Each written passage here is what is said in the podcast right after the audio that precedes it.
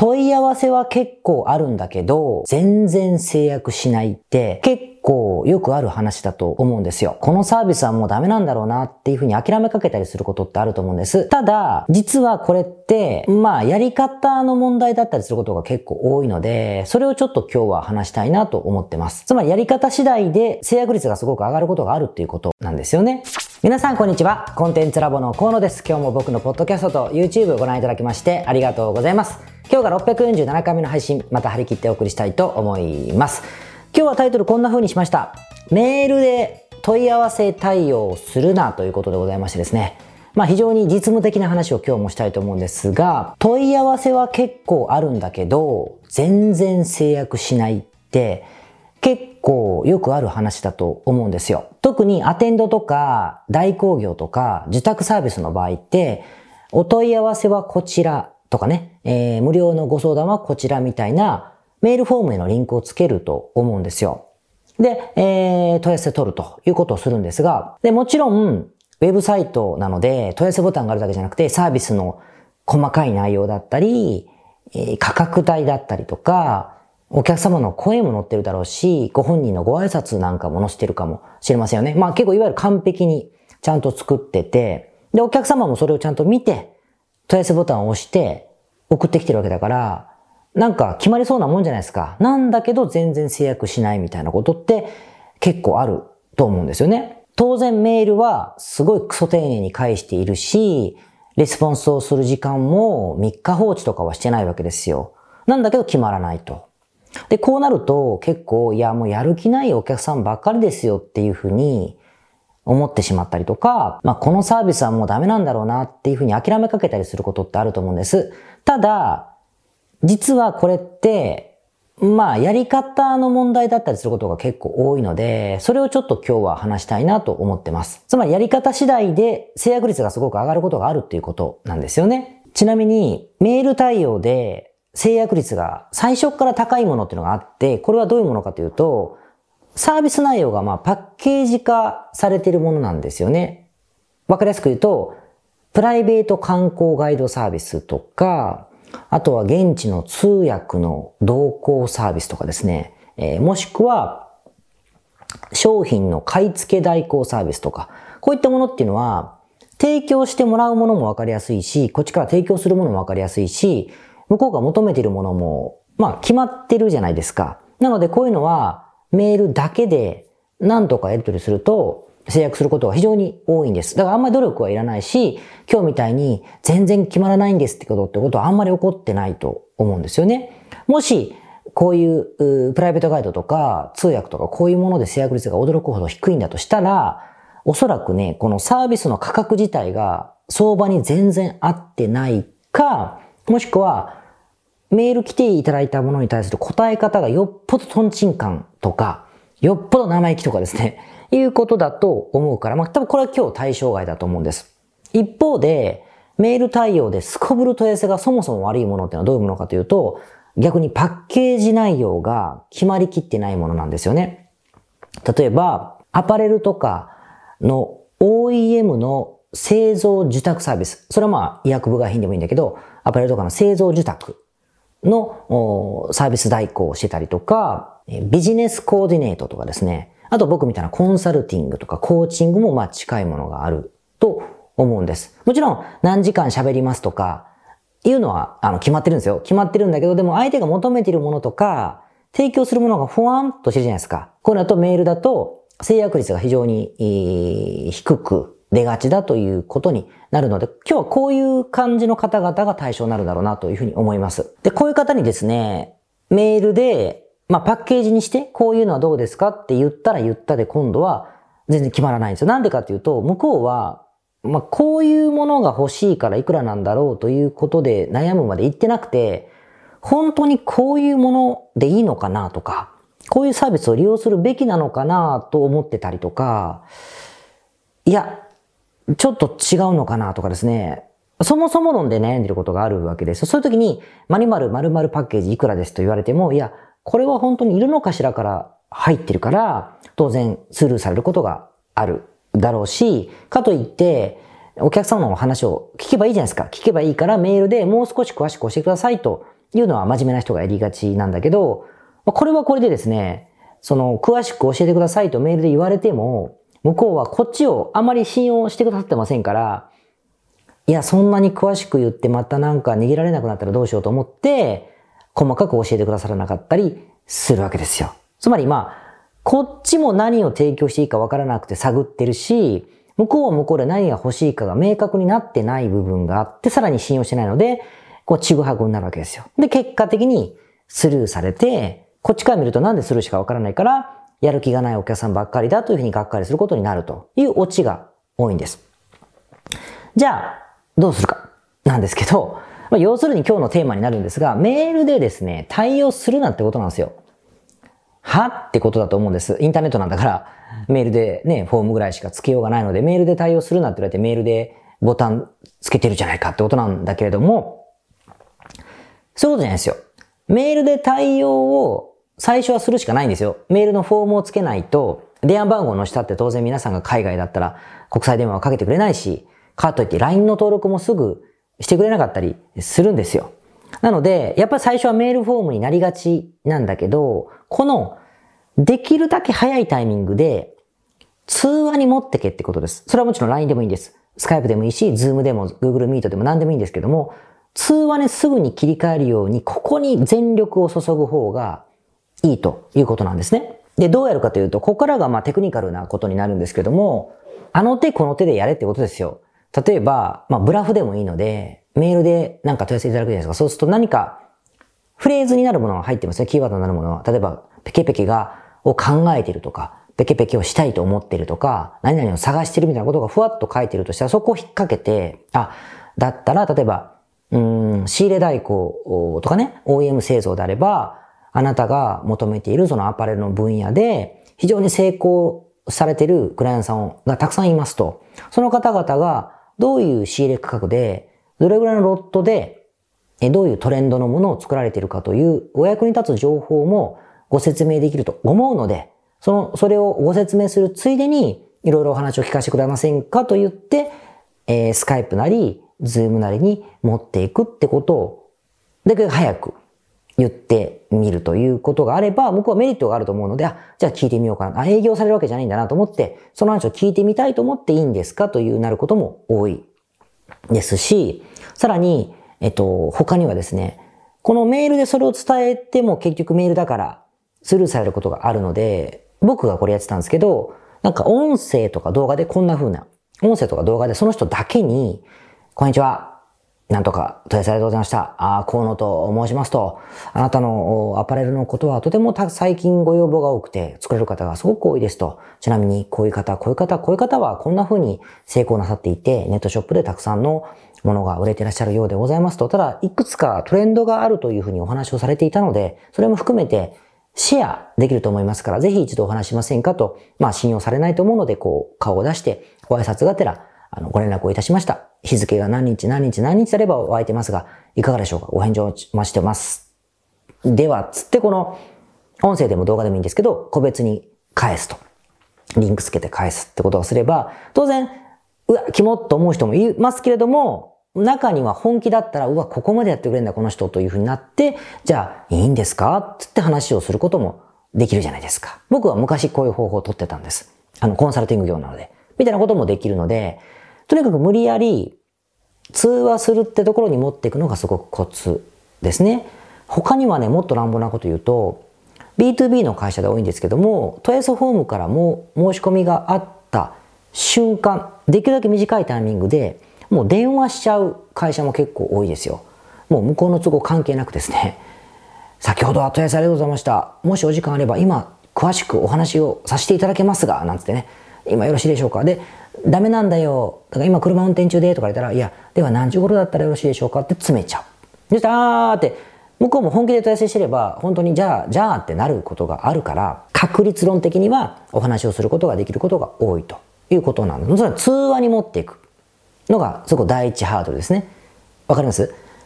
一発目の返信メールで何とか制約させようということが工夫だと思うじゃないですか。そうじゃないですよ。通話に持ていくことが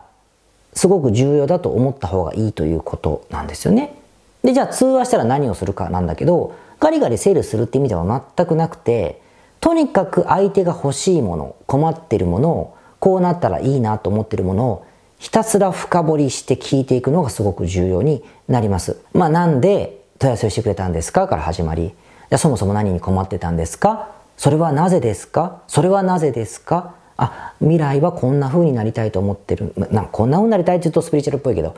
こんな風になればどういう風になれば最高だと思ってるのとかありますか？他は何か問い合わせされましたか？そこはどう感じられましたか？それはなぜですか？なぜですか？どうしてですか？みたいなことをずっと聞いていくとふわっとやっぱ相手がこういうことしたいんだなってことがわかるしこういうことを言えばまあ、買うだろうなというか助けてくれっておっしゃるだろうなと思うものをそこで提案するっていうのが非常に制約率が高くなる秘訣になると思います。これで多分理屈の上では制約します。原価率とか無視してますよ。相手の価格帯とか払える予算とかっていうのもその話の中で出てきますからね。で、それだったらこれだったらどうですかって言われたら握られないじゃないですか。それで嫌だったら多分よっぽど信用されてないか、あの、嘘を言ってるかお客様が、その場合はもうどうしようもないからいいんですけれども、かなり高い確率で制約するというふうに、あの、思います。どうですかね？なんか、どう感じました？あ、そっかそっか確かになと思ったか、え？そこまでやるの？と思ったがどっちかだと思うんです。なんですが、そこまでやる価値があるんです。なんでかって言ったら、やっぱこういう B2B 系のサービスでメールで問い合わせしにくいものというもの。で電話で話をしたからこそ制約をするものはですね単価が大体高いんですよ。制約単価が。一発でドーンっていう契約もあり得るし継続してドン、ドン、ドンという契約もあり得るので、売上額が相対的に大きいんですよね。他のものに比べたら一発一発通訳やるとか一発一発観光ガイドやるとかよりは全然でかいので、これはトレードオフです。めんどくさいことして大きなお金を得ていくのか、めんどくさいことをせずに小さなお金を得ていくのかっていうトレードオフになりがちなので、これはまあ、冷静に、あの、比べて選ばれたらいいかなと思います。逆に、オンラインなんだから、お前何言ってんだよと、そんな面倒くさいことしたくてオンラインしてんじゃねえよと言うんだったら、あのね、そのサービスはやめた方がいいです。手間がかかるんでね。だったら、もうちょっと、あの、バンバンってワンステップで決めるようなサービスをそもそも売ってらっしゃるか、もしくは、同じ例えばコンサルでも僕も自分の会社今そうですけど、お客様とリードであのリストを取って、メールマガジンなりね、こういうソーシャルなりでこうずっと関係性を作った上で信用していただいた上でパンってセールすればパンって申し込みがあるみたいな風に、えー、セールスのプロセスそのものを変えた方がいい。初めて会う一元さんから問い合わせをもらうみたいなマーケティングはするべきじゃないということになるので、まあそういうふうな感じで選んでもらえればいいんじゃないかなというふうに思います。それでは今日は非常に実務的な話でしたが、あの、物販の方には関係ないですけれども、参考になれば嬉しいです。それではまた来週。はい、それでは647回目の雑談に行きたいと思います。え、今日はですね、サウナで整うという話をしたいと思っておりまして、え、日本はですね、ご存知でしょうか、空前のサウナブームでございましてですね、もう東京都内とかでもおしゃれな、おしゃれなサウナだけのサロンがいっぱいできてたりするし、こうソロキャンプに行って、キャンプ場でサウナをするそういうキットみたいなのがね、売ってたりするし、あと街のこれまでガラガラだった銭湯サウナがある銭湯がもう人が殺到して満員御礼みたいなことが連日起こってるってことが起こるぐらい、まあ、大ブームでございます。でネットフリックスに茶道っつってねサウナ専用の、えー、そういうちょっとしたドラマがあったりするぐらい、まあ、人気あるわけですよ。でこれなんでこう人気あるかというと当然いろんなあ医学的にというか効果としてあのリラックス効果だったり血行促進だったり睡眠が深く眠りにつけるとかですね、えー、疲労回復とかですねいろいろあるんですよ。いろいろあるんだけどこのまあブームになった一番大きなフレーズっていうのは「整う」と言うんですけどもご存知ですよね？多分ね「整う」とどういうことかというとサウナって、えっと、80度とか90度ぐらいのね高温のサウナに入るで10分ぐらい入ってわーっと汗流してですぐ出てで今度は水風呂。だいたい15度から17度ぐらいの冷たい水に入る。で1分とか2分浸かる。水にですよ真水に。浸かる。そして外気浴。ふわっとこう休憩する。そしてまたサウナに入る。水風呂休憩サウナ水風呂休憩というこれを大体3回ぐらい繰り返すわけですよ。そうするとそれぞれもう外気浴をした瞬間に3回とも訪れるんだけど非常に深いリラックス効果があると。ふわっとするっていうのを整うというそうです。人によって感じ方違うんですよ。眠たくなる人もいれば、はあ、気持ちいいと思う人もいるみたいですけれどもふわっとするこの状況を整うというこれを整いたくていくというのがまあ一番言われていることなわけですよ。でちなみに僕はあのもちろん知ってましたよ。知ってましたけど昔からサウナ苦手なんですよ。めっちゃ暑いし水もめっちゃ冷たいしなんかもう無理だなあんな激しいことしたらもうダメだみたいな思っていたのであんまり興味がなかったしそんな整うかよって思っていた。プラセボでしょみたいな。思っていたとこがあるしなんかサーファーの悪いところですけれどもサーフィンの方がよっぽどリラックスできますけどみたいな。感じも確かにあった。んですよ。なんだけど友達友人知人がですねほんといいよハマってんだよねみたいなことばっかり言うんすよ。だから本当かなと思いながらまあ体調も整えたいし睡眠も浅くなってるなと思っていたので行ってみたんですサウナに。でもう僕は真面目ですからネットで調べて作法の通りやりました。10分耐える。裸で耐える。そして水風呂はめっちゃ冷たかったですけど頑張る。で外でふわっということをやったらですねこれがですね整うんですね。でびっくりしました。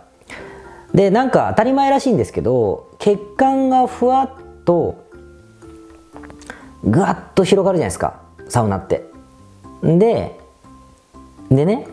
水風呂に入るでしょ。そうするとキュッとまたふわっと広がったやつがキュッと縮まってで水風呂出たらまたふわっと広がるわけですよ。そうするとなんだっけな手足の方に細い血管に血がいくのかな。でいうことになりふわっとした効果がなんかあるんですって理屈的に。忘れちゃったけど。なのでなるに決まってるらしく誰が言ってもふわっとなるんですよ。で僕はね結構ふわっとなってしかも寝そうもう落ちそうになるぐらい眠たくなるんですけどってことがありまして意外とね暑いとこに入っているからかなと思ったら水風呂なんじゃねえかって気もちょっとしてますね。これ聞いてる方海外の方多いと思うんだけどフィンランドって本場なんでしょ？あの本当の氷の湖に入るらしいですけどね。と同じ効果があるらしくとにかくね良かったです。整えて良かったですね。でハマっちゃってあの時間なかなかないんですけど1回2時間ぐらいかかるんでね行ったら。なのでまあなかなかないですけどサーフィン行った日の帰りは寄っちゃったりしますし夜も一人でですね行ったりして週2日ぐらい最近は最近ってこの一月ぐらいですけどねあの行っちゃってます。だからあの世の中で流行ってることを斜めに見ているとですね人生を結構損するとよく言われていますが僕はこう斜めに見る癖があるのでよくなくてですね知った風になるというかね。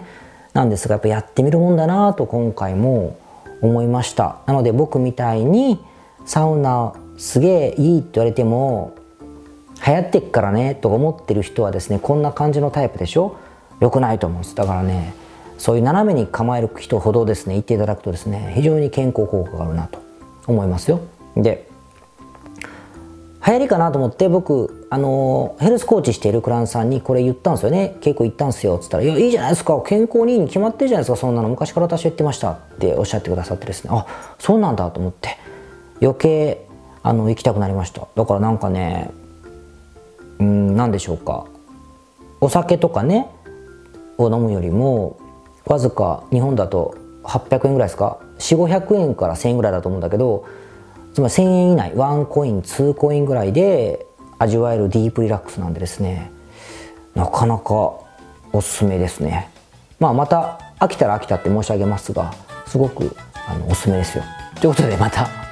来週。皆さんこんにちは。コンテンツラボの河野と申します。この YouTube チャンネルをご覧いただきましてありがとうございます。え普段は在住の起業家の皆さんにインターネットを使ったビジネスのサポートをさせていただいております。これまで、え約3000人の方々のビジネスのサポートを行い、す、べ、てのクライアントさんの売上総額は300億を超えているぐらいだと思います。えこのチャンネルではそんな経験をもとにインターネットビジネスもしくはインターネットを使った起業について、え詳しく役に立つ情報をお送りするように心がけております。海外においての事例もとても豊富に含んでいますので、日本の方にも適用できることがとっても多いと思っております。ぜひチャンネル登録をして配信をご覧になってみてください。ポッドキャストをお聞きの皆様、こんにちは。コンテンツラボの山口よし子と申します。普段はサンフランシスコに住んでおりまして、日々現地からコンテンツラボのお仕事を行っています。いつもご視聴ありがとうございます。いつも聞いてくださっている海外在住の方日本在住の方起業して制約のない自由なライフスタイルを実現したいと思っていませんか？今日はそんな皆様にですねお知らせとお願いがありましてこんな風に最後にお邪魔させていただいています。そのお願いというのはですねコンテンツラボのコンサルティングサービスについて知っていただくということです。で、あのー、番組の中でも河野が時々メンバーさんと呼ばせていただいていることがありますのでご存知の方も多いと思います。起業前の方にはビジネスプランを一緒に考えることから始め起業後の方には集客組織化異業種展開。だったりはたまたお金の残し方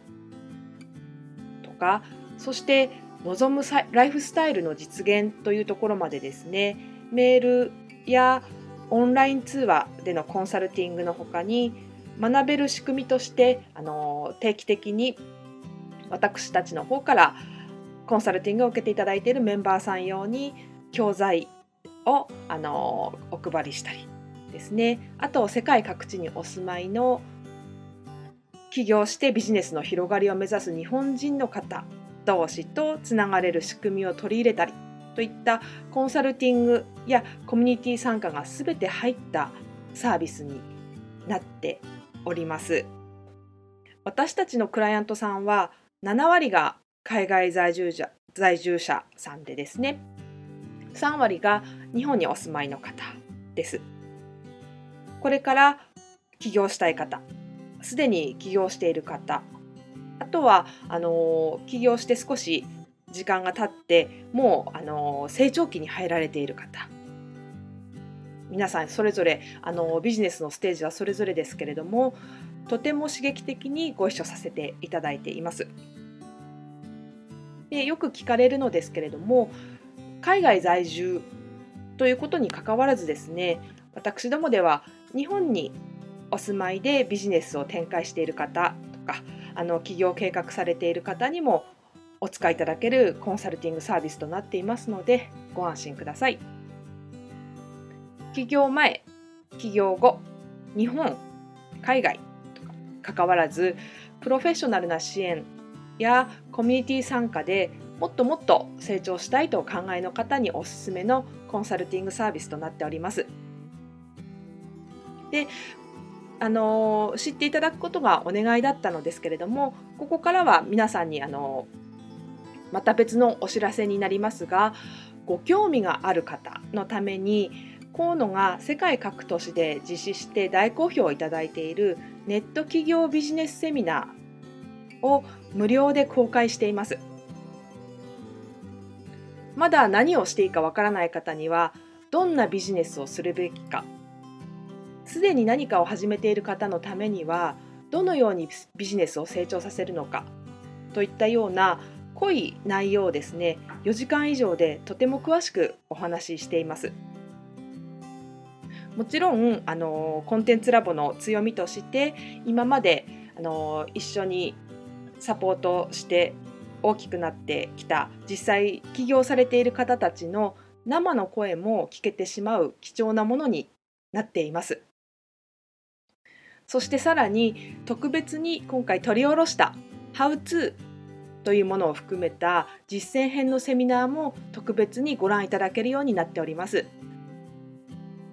ネットショップを始めてみたいとかサービス業をしてみたいコンサルティングやコーチング業をやってみたい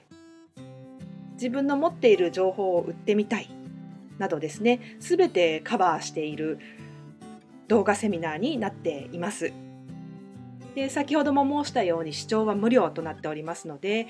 今すぐこのメールの中にある概要のリンクをクリックいただくかコンテンツラボという名前で検索して動画を請求してご覧になってください。